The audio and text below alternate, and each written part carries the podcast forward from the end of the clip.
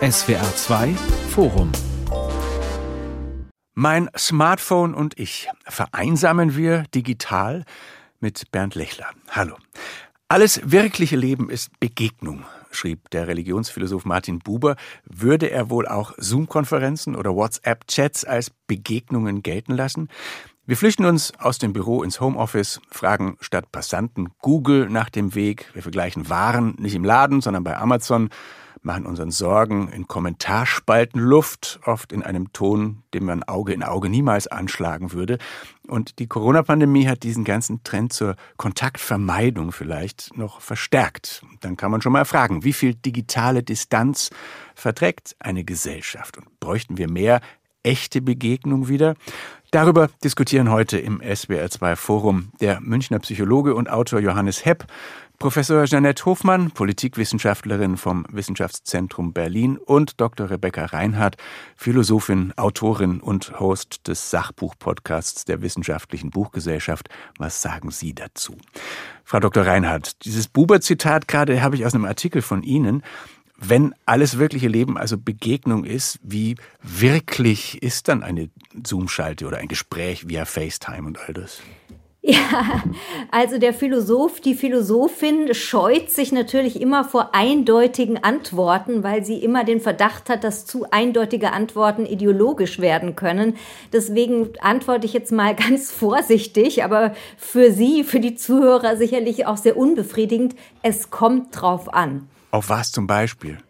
Ich glaube, dass ein ganz wesentlicher Aspekt wirklich die Aufmerksamkeit ist die Neugier, ähm, ja, die Art und Weise, wie man sich auch in einem digitalen Umfeld einander zuwendet. Also kurz, ich glaube, dass eher die Haltung entscheidend ist, wie jetzt die spezielle Technologie, äh, mit der man da interagiert, in dem Fall Zoom. Dann kommen wir wahrscheinlich nochmal drauf, denn es ist ja schon per Zoom zum Beispiel oder per Skype schwieriger, über längere Zeit die Aufmerksamkeit zu halten. Die Erfahrung haben ja auch alle gemacht ja. in der letzten Zeit. Herr Hepp, ja. am Anfang eines Jahres gehört zu den Vorsätzen vieler nach Rauchen aufhören oder weniger Alkohol, längst auch weniger Smartphone. Würden Sie sagen, es ist auch gesamtgesellschaftlich sozusagen fällig, dass wir da das Rad ein bisschen zurückdrehen? Also besser leben mit weniger digitaler Kommunikation? Ja, das würde uns gut tun. Oder sagen Sie jetzt auch, das kommt drauf an? Nein, nein, ich bin nur immer skeptisch mit diesen Vorsätzen. Also ich komme ja aus der Praxis und da wird ja auch viel, manchmal fast schon masochistisch sich mit Vorsätzen überladen und dann läuft man eigentlich immer mit einem Schuldgefühl durch die Gegend, weil man diesen Ansprüchen dann nicht gerecht wird. Also Aber wenn Sie sagen, der Vorsatz wäre schon berechtigt, was wäre denn Ihr erster Tipp, wenn man es reduzieren will? Ja, ich bin immer für das, was anstatt, also nicht Handy verbieten, sondern Spannenderes tun ja, erkunden, sich einlassen und so weiter. Das Handy einfach als Werkzeug möglichst unemotional da einsetzen, wo es nicht mehr anders geht. Und ansonsten sich auf die Welt einlassen und aufs Leben und auf die Beziehungen. Frau Professor Hofmann, Sie schauen als Politikwissenschaftlerin auf digitale Entwicklungen. Welche Rolle spielt das Thema Begegnungen oder deren Qualität in Ihren Forschungen? Also was mir sehr früh aufgefallen ist, dass man durch die Digitalisierung ja nicht nur bestimmte Qualitäten der Begegnung verloren hat, sondern auch gewonnen hat. Wir haben zum Beispiel unsere Kontakte alle über den, die unmittelbare Nachbarschaft hinaus ausgedehnt. Das kann die Großmutter betreffen, die mit ihren Enkeln äh, sprechen kann, obwohl sie in einer anderen Stadt wohnen. Aber in meinem Fall betraf das zum Beispiel auch politische Organisationen, dass sich äh, international Netzwerke von politisch Aktiven formiert haben, die durch das Digitale sich miteinander vernetzen konnten in einer, einer Intensität, die vor dem Digitalen gar nicht möglich gewesen wäre. Aber lassen Sie mich auch noch eine andere Dimension erwähnen. Als das mit der Pandemie losging und wir plötzlich nicht mehr vor die Tür gehen konnten, da hat für mich das Zoom-Meeting mit Freunden ganz viel aufgefangen, was sonst nicht möglich gewesen wäre. Wir haben uns zum Beispiel mit Freunden zum Abendessen vor dem Computer verabredet. Herr Hepp, würden Sie widersprechen, wenn man als erstes mal das Positive betonen möchte an den Möglichkeiten der digitalen Kommunikation? Also, meine Frau hat auch ihren Geburtstag dann als Zoom-Party gefeiert und ich war auch eingeladen sozusagen. Und ich fand es ein trostloses Unterfangen. Ja, also alle haben gleichzeitig was gesagt, dann hat man sich nicht verstanden. Ähm, eigentlich erst mit ausreichendem Alkoholpegel wurde das zu einer Begegnung. Ja, in, dann habe ich auch in der Pandemie versucht, erste diagnostische Gespräche über Skype zu machen. In dem ersten Lockdown sollten wir da auch gar nicht in die Praxis und so weiter.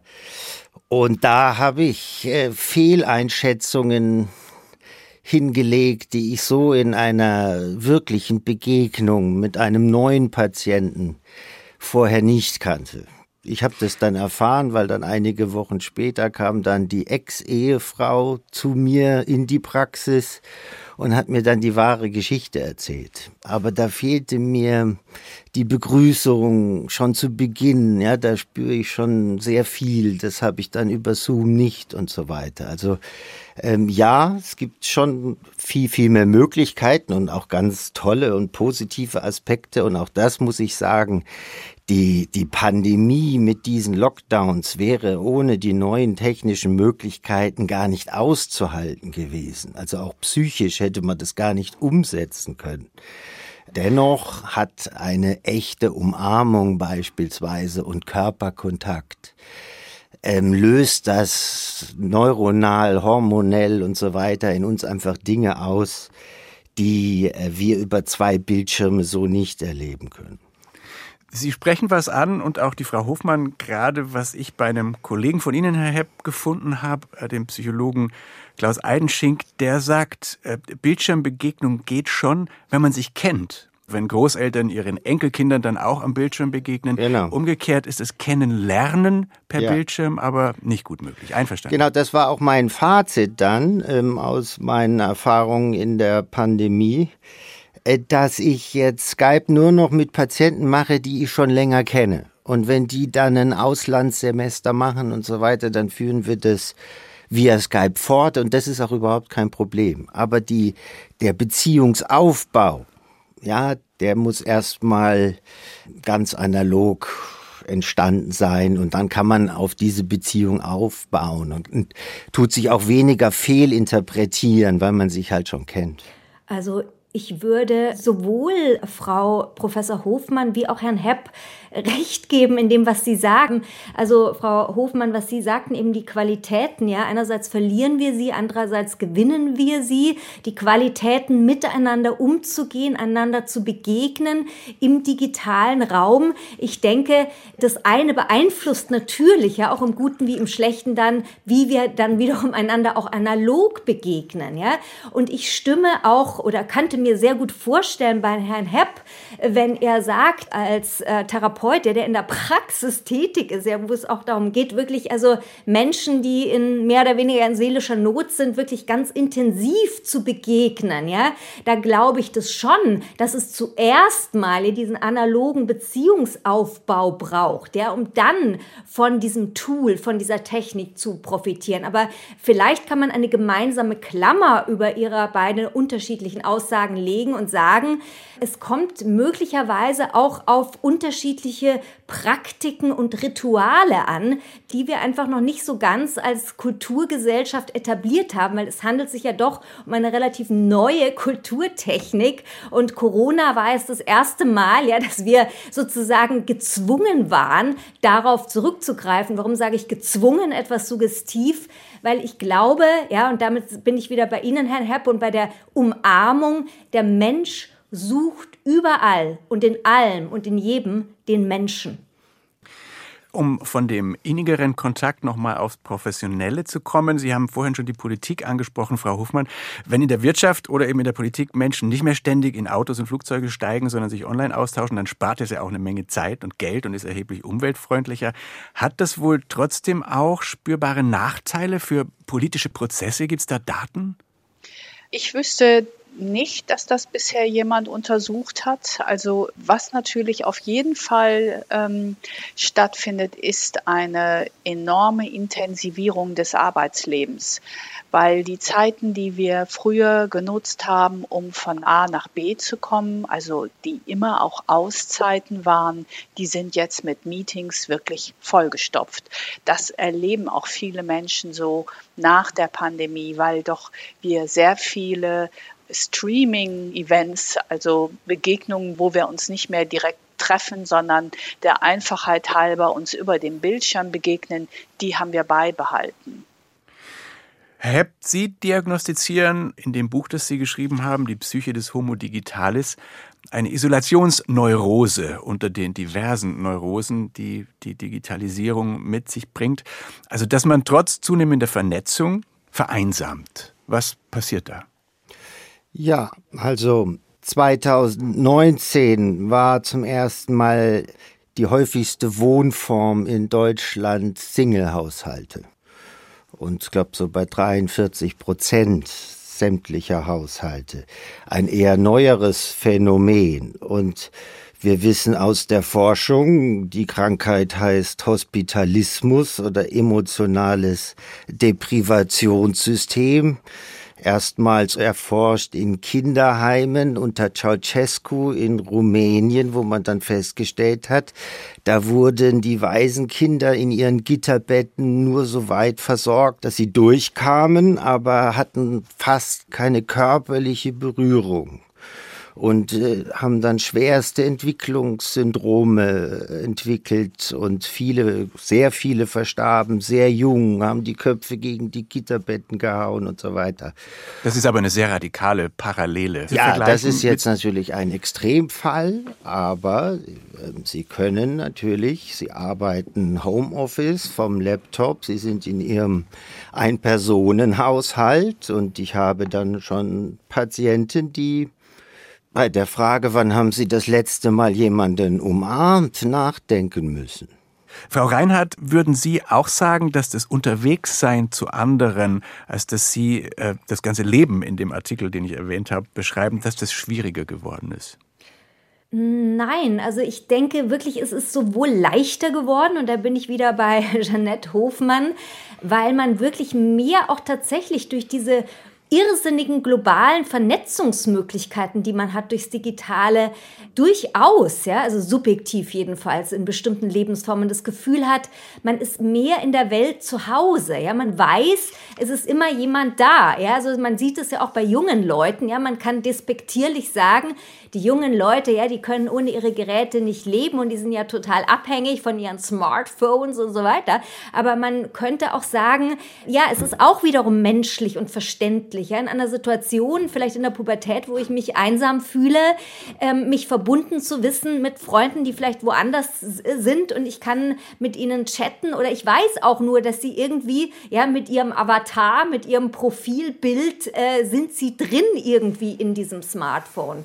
Also ich glaube, dass wir zu anderen unterwegs sind, dass unser Unterwegssein nie aufhört, weil eben überall der Mensch den Menschen sucht, den anderen Menschen und letzten Endes glaube ich persönlich schon die konkrete, die analoge Begegnung. Aber weil wir ja doch mit einer relativ kulturellen Novität äh, zu tun haben, müssen wir vorsichtig sein, zu schnell zu urteilen, sondern wir sollen jetzt eher, finde ich, beobachten, was ist gut daran, was ist schlecht daran, aber, also Beispiel, ja, wenn wir uns jetzt gerade hier unterhalten, also wir befinden uns nicht alle im selben Raum in diesem Moment. Wir befinden uns alle anderswo.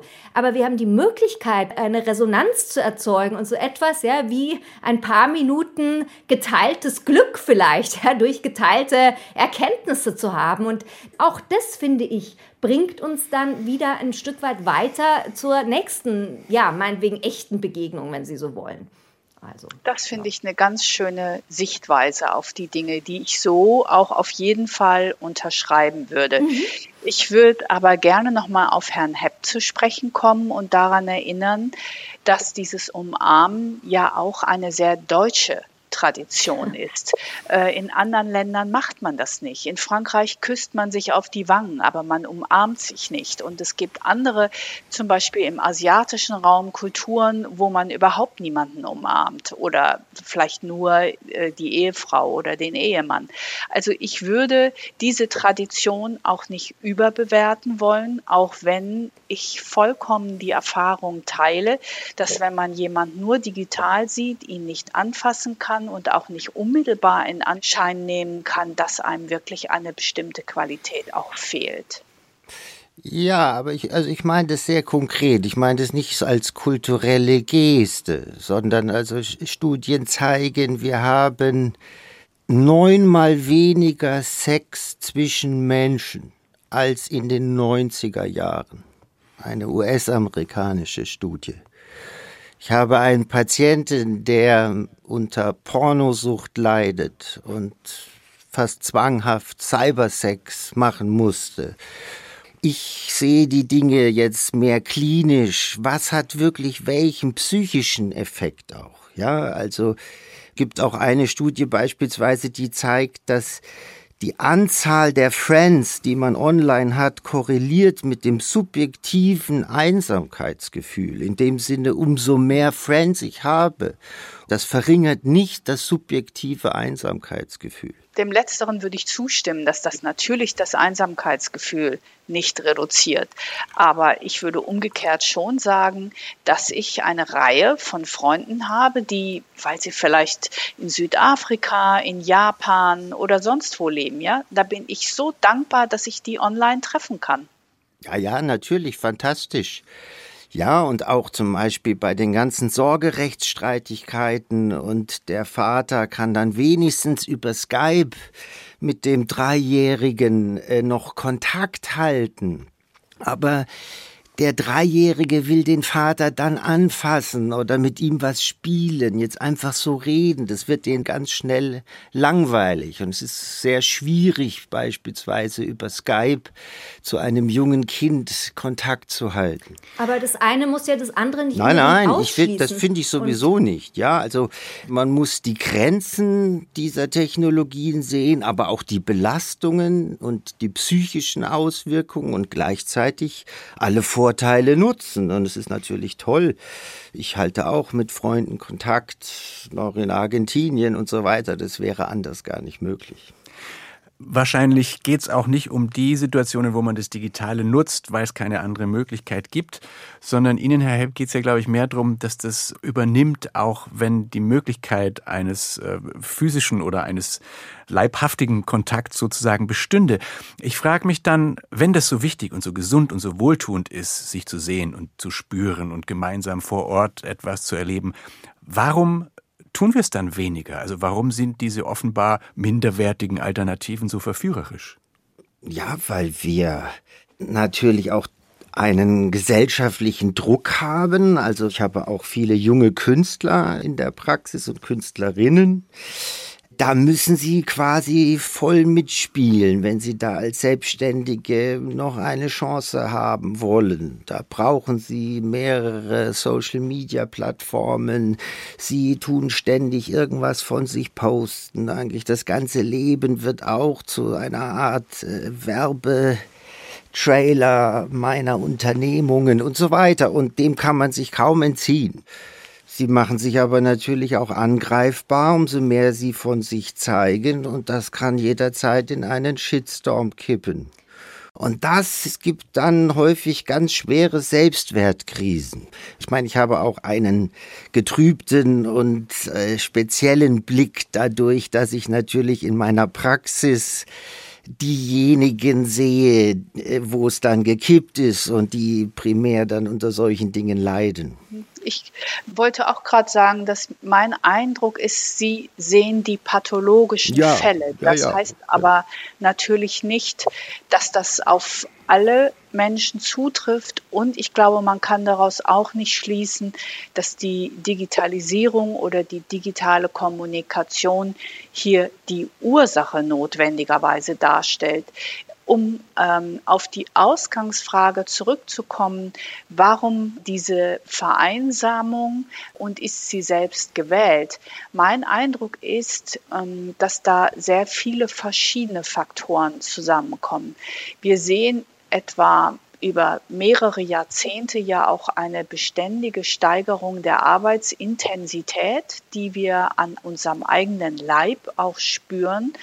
Und die führt, das kann ich bei mir selber auch beobachten, auch dazu, dass ich mich weniger sozial engagiere, mit meinen Freunden treffe.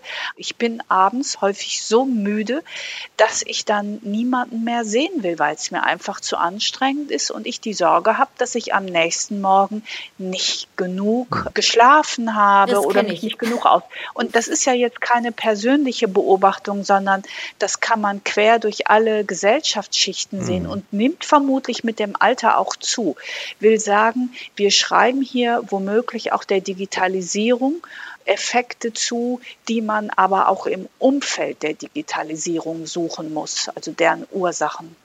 Wie erleben Sie das denn bei Ihren Studenten und Studentinnen, Frau Hofmann? Denn das ist zum Teil ja wahrscheinlich auch eine Generationenfrage, der Umgang damit oder wie das auf einen wirkt. Wir, wie wir hier sitzen, sind keine Digital Natives. Gehen die Jungen da ganz anders mit um? Ja, ich habe äh, eine Kommission geleitet äh, vor zwei, drei Jahren, die sich beschäftigt hat mit dem Engagement der jungen Menschen im Digitalen. Und wir haben den eingangs äh, so Fragen gestellt wie, wie viel Zeit verbringen Sie denn täglich online? Und die verstehen diese Frage gar nicht hm. mehr. Diese für uns noch geläufige Trennung zwischen Online-Sein und Offline-Sein oder sich analog zu verständigen, die ergibt für junge Menschen heute keinen Sinn mehr, weil sich beides so stark durchdrungen hat. Äh, man sieht das manchmal vielleicht im Café, da sitzt sich ein Paar gegenüber und beide gucken auf ihr Telefon. Das ist für viele Menschen immer noch unangenehm zu sehen, aber für junge Menschen ist das was ganz Geläufiges und nicht viel anders, als wenn das alte Ehepaar morgens beim Frühstückstisch sitzt und eine Zeitung in der Hand hat und man sich nicht mal mehr sehen kann wechselseitig, weil die Zeitung das eigene Gesicht verbirgt.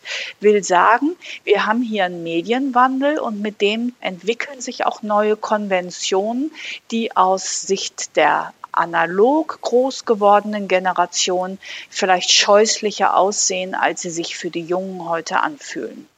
Mein Smartphone und ich vereinsamen wir digital. Darüber diskutieren im SWR2 Forum der Münchner Psychologe und Autor Johannes Hepp, die Politikwissenschaftlerin Professor Jeanette Hofmann und die Philosophin Dr. Rebecca Reinhardt. Eine Konvention, die sich auch geändert hat, gerade unter jüngeren Leuten, ist ja, dass man eigentlich nicht mehr telefoniert oder das Telefonieren ein zeitversetztes Gespräch ist. Also, dass man Kurznachrichten oder Sprachnachrichten hin und her schickt. Wie ist das zu bewerten? Ähm, also ich beobachte mich dabei auch, sogar, dass ich eine gewisse Scheu entwickle, Leute äh, unangemeldet anzurufen. Äh, das tue ich eigentlich nur noch bei ganz professionellen Dingen. Ähm, es entsteht tatsächlich sowas wie eine Schüchternheit und eine Dekonventionalisierung ähm, des herkömmlichen Telefonierens. Und äh, was, glaube ich, der Vorteil ist, den man vielleicht sogar unbewusst und gar nicht bewusst wahrnimmt, ist Zeitsouveränität, nämlich dass man sich selbst entscheiden kann, wann man antwortet. Sind das Entwicklungen, Herr Hepp, also gerade auch diese zunehmende Selbstverständlichkeit des indirekteren Austauschs, die Ihnen dann Sorgen machen von Ihrer Warte aus? Ja, und also auch zu dem Beispiel gerade, da gibt es eine Studie, die zeigt, dass zwei Drittel der jüngeren Erwachsenen bei einem Date weitersurfen auf Social Media entsprechend. Und das Beispiel jetzt ein altes Ehepaar, die zeitgleich eine Zeitung zum Frühstück lesen, finde ich, könnte man jetzt beispielsweise nicht damit vergleichen, dass ich beim ersten Date, also ich treffe zum ersten Mal jemanden leibhaftig, den ich davor nur über Chats und so weiter im Ansatz kennengelernt habe. Und parallel suche ich schon nach den nächsten. Dieses das könnte man auch anders erklären. Ne? Also ich habe erstens diese beiden Situationen nicht vergleichen wollen und zweitens könnte man sich auch vorstellen, dass diese jungen Leute so nervös sind, dass sie gerne zwischendurch auf einen anderen Gegenstand gucken, einfach auch um mit der Aufregung umzugehen. Ja, sicherlich. Aber ich stelle schon auch ein anderes Momentum fest, dass diese Dating-Plattformen ein Gefühl suggerieren, ähm, es gäbe unendlich Nachschub und man müsse sich persönlich nicht wirklich einlassen und weiterentwickeln, sondern man könnte einfach je, nach jemandem passenderem weitersuchen. Mhm. Was jetzt aus meiner psychotherapeutischen Perspektive ähm, Beziehungsängste eher schürt, ja, als dass die Fähigkeit dann entwickelt wird, denn ohne Arbeiten an der Beziehung und an der Beziehungsfähigkeit geht es nicht. Es ist nicht nur das Finden, sondern es ist auch das sich persönlich entwickeln und anvertrauen lernen, öffnen. Also die alten Themen werden eher erschwert. Das ist also so mein Eindruck aus der Praxis. Aber glauben Sie nicht, dass sich eben auch durch diese Gewöhnung, ja, die Ritualisierung bestimmter Praktiken, gerade bei den sogenannten Digital Natives, die aufwachsen, ja praktisch schon mit der Muttermilch das Digitale so sehr in sich aufsaugen, dass für sie digital und analog eins wird, dass sich da eben zwar vielleicht bestimmte soziale Fähigkeiten zurückentwickeln, wie zum Beispiel diese langsame, konzentrierte Aufmerksamkeit auf ein einziges Thema, ja, wie ich klein war, da gab es drei Fernsehsender und das war's. Auf der einen Seite so, dass sich diese Art von ja, Skill zurückentwickelt, aber auf der anderen Seite, dass die äh, Jüngeren schon in gewisser Weise ein bisschen cleverer damit umgehen als wir Alten, sage ich jetzt mal. Für sie ist es viel gewohnter äh, zu sagen, okay, okay, ich habe jetzt mein Date, ich surfe nebenher, aber ich weiß ganz genau, ja, ich höre ja auch die Stimme, die ich ja in dem Moment dann im Ohr habe, die mich auch berührt, ja. Ich spüre irgendwas an diesem Menschen, das interessiert mich und ich weiß ja sowieso, ja, wir können im digitalen Raum uns nicht küssen. Also ist es mir wurscht, ja, ich möchte dann so bald wie möglich aber diese Person auch kennenlernen, aber währenddessen, ja, streame ich und check nochmal meine, meine Messages auf, auf WhatsApp und mache halt tausenderlei andere Sachen. Also ich finde, das kann man jetzt jetzt schwer vergleichen ähm, mit dieser Art von, von Sozialisierung oder Gewöhnungen, die wir, also die Sie in Ihrer Generation erlebt haben, die ich in meiner Generation erlebt habe und so weiter.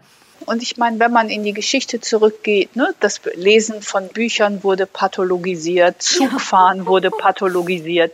Da muss man schon aufpassen, vor allen Dingen in den Zuschreibungen.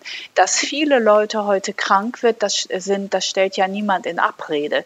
Aber die Ursachen dafür, die sind mit Sicherheit nicht so punktuell, dass man sagen kann, wenn wir heute nicht mehr digital leben würden, dann würden all diese Krankheiten nicht auftreten. Die Beispiele, die jetzt genannt wurden, die gehen auch ein bisschen in die Richtung von dem, was Sie anfangs sagten, Frau Reinhardt, dass es wichtig ist, dass man sich mit Aufmerksamkeit und konzentriert ja. begegnet. Und Sie haben, glaube ich, auch geschrieben, dass wenn das nicht funktioniert, wenn man sich zu unkonzentriert begegnet, dann können wir uns auch als Gesellschaft nicht vernünftig entwickeln oder verändern. Wie meinen Sie das? Also ich würde unterscheiden zwischen Begegnungen, darüber haben wir jetzt die ganze Zeit gesprochen, echte Begegnungen, wo ein Mensch einen anderen Mensch tatsächlich findet, wo er ihn berühren kann, vielleicht sogar durch den digitalen Raum hindurch, momentan, punktuell. Und auf der anderen Seite würde ich sagen, gibt es etwas, das ich Interaktion nenne. Also für mich ist eine Begegnung immer etwas sehr Lebendiges, etwas Spontanes, ja, äh, wo Überraschungsmomente drin sind und mir einfach klar wird, wie komplex andere Menschen sind wo ich was lerne. Interaktion ist immer so was Starres, immer so was Vorgefertigtes. Und ich finde, das haben wir heute sowohl im digitalen wie auch im analogen. Und ich glaube, dass es immer Wechselwirkungen gibt. Also es gibt Praktiken aus dem analogen Leben, die ins digitale einfließen und umgekehrt. Ich glaube, dass es so starre Interaktionen, ja, wie geht's dir? Es geht mir gut, ja. Ähm, ich treffe auf der Straße jemanden, vielleicht ist es sogar ein alter Freund. Wir reden vielleicht eine Viertelstunde, aber in Wirklichkeit hat jeder nur einen Monolog gehalten und es gab gar keinen Dialog. Also ich meine, dass es wichtig ist sehr, dass wir einfach immer wieder unterscheiden in dieser Welt, die nicht einfach ist, ja, diese, diese Zeit der Zeitenwende, wo wir auch durch Nachrichten ja so sehr ähm, beeinflusst und beeindruckt sind in unserem eigenen kleinen Leben leben. Ich glaube, dass wir wirklich äh, genau uns überlegen müssen, auch angesichts der Tatsache, dass das Leben ja so kurz ist, wie wollen wir miteinander umgehen? Äh, in Form von Begegnungen oder in Form von Interaktionen? Die kann ich schnell abhaken, aber wo ist da das Leben? Wo ist da das gelebte Leben? Meine Unterscheidung wäre da eher ganz egal, ob Begegnung oder Interaktion, selbst auch digitale Interaktion. Die Frage, welche Gefühle lösen sie aus? Ist es Neid, ein sehr prominentes Gefühl, beispielsweise Instagram, ist ja auch eine Interaktion. Ich schaue mir Bilder aus dem Leben der anderen an, empfinde das als höherwertig.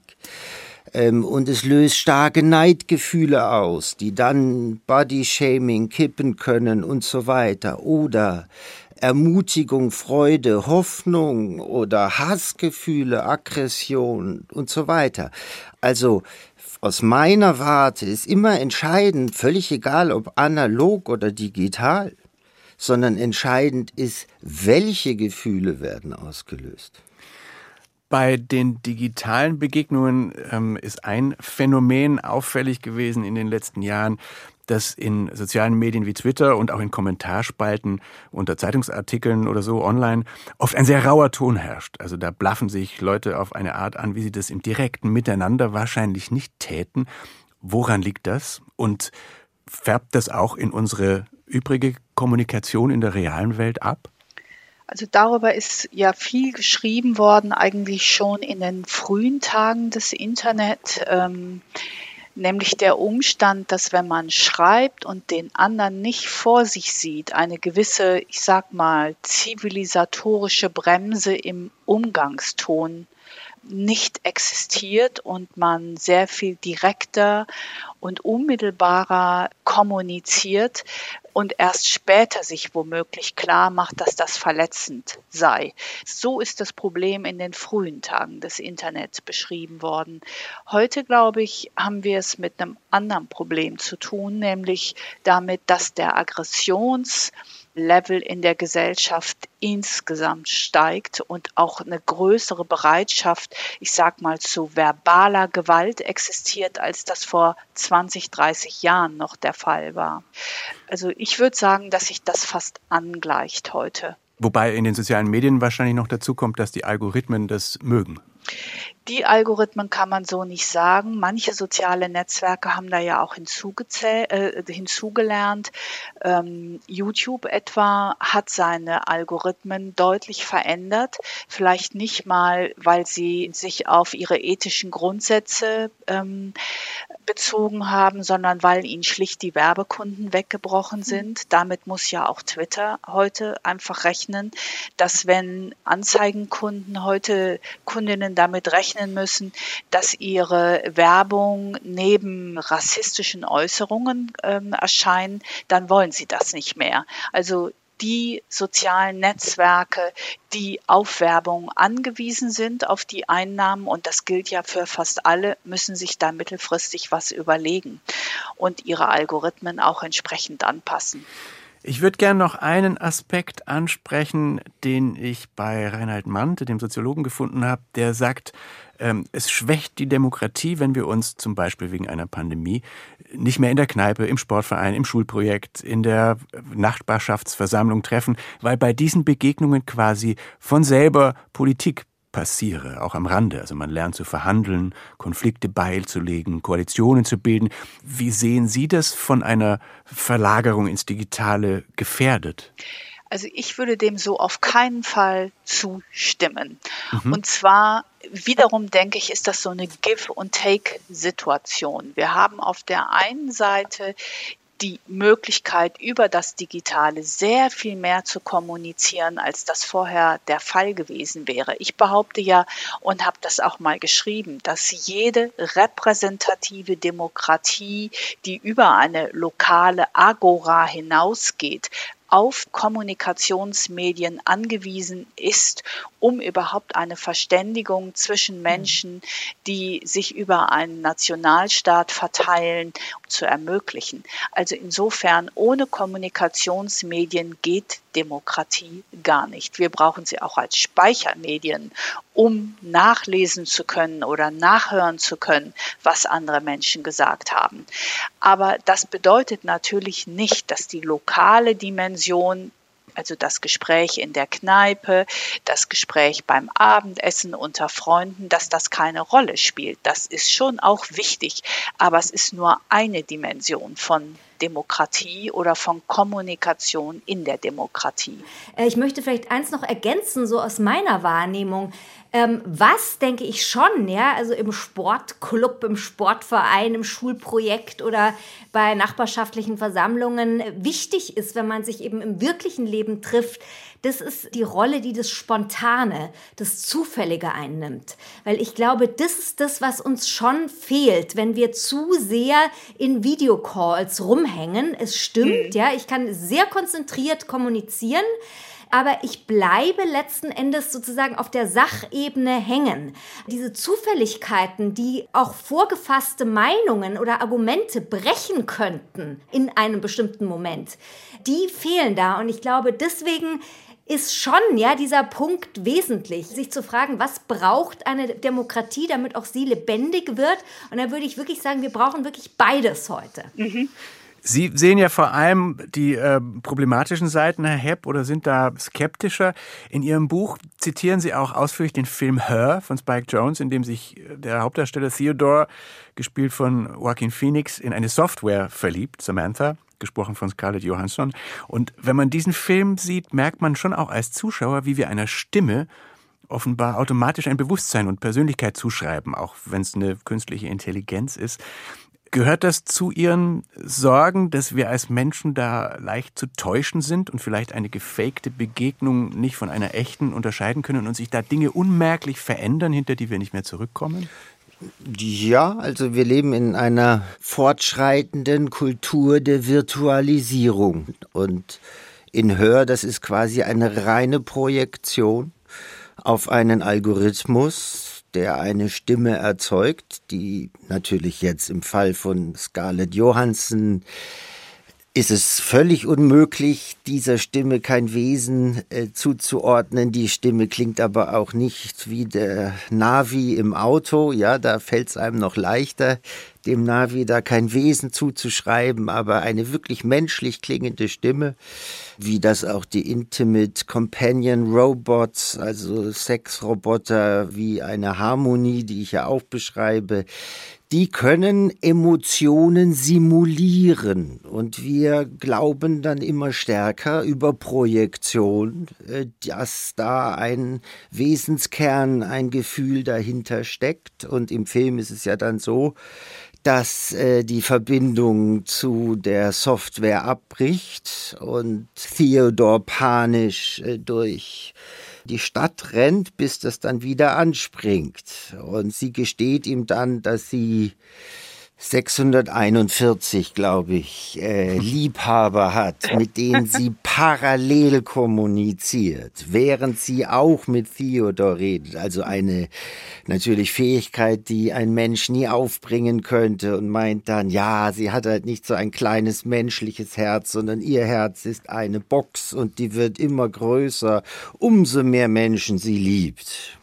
Und er ich ist verzweifelt das, und depressiv dann. Ich wollte das noch kurz ansprechen, um nochmal ein, ein Beispiel für die digitale Begegnung einzuführen. Natürlich können wir jetzt nicht dieses ganze Fass künstliche Intelligenz und dann Metaverse noch aufmachen. Wir sind schon fast am Ende der Sendung.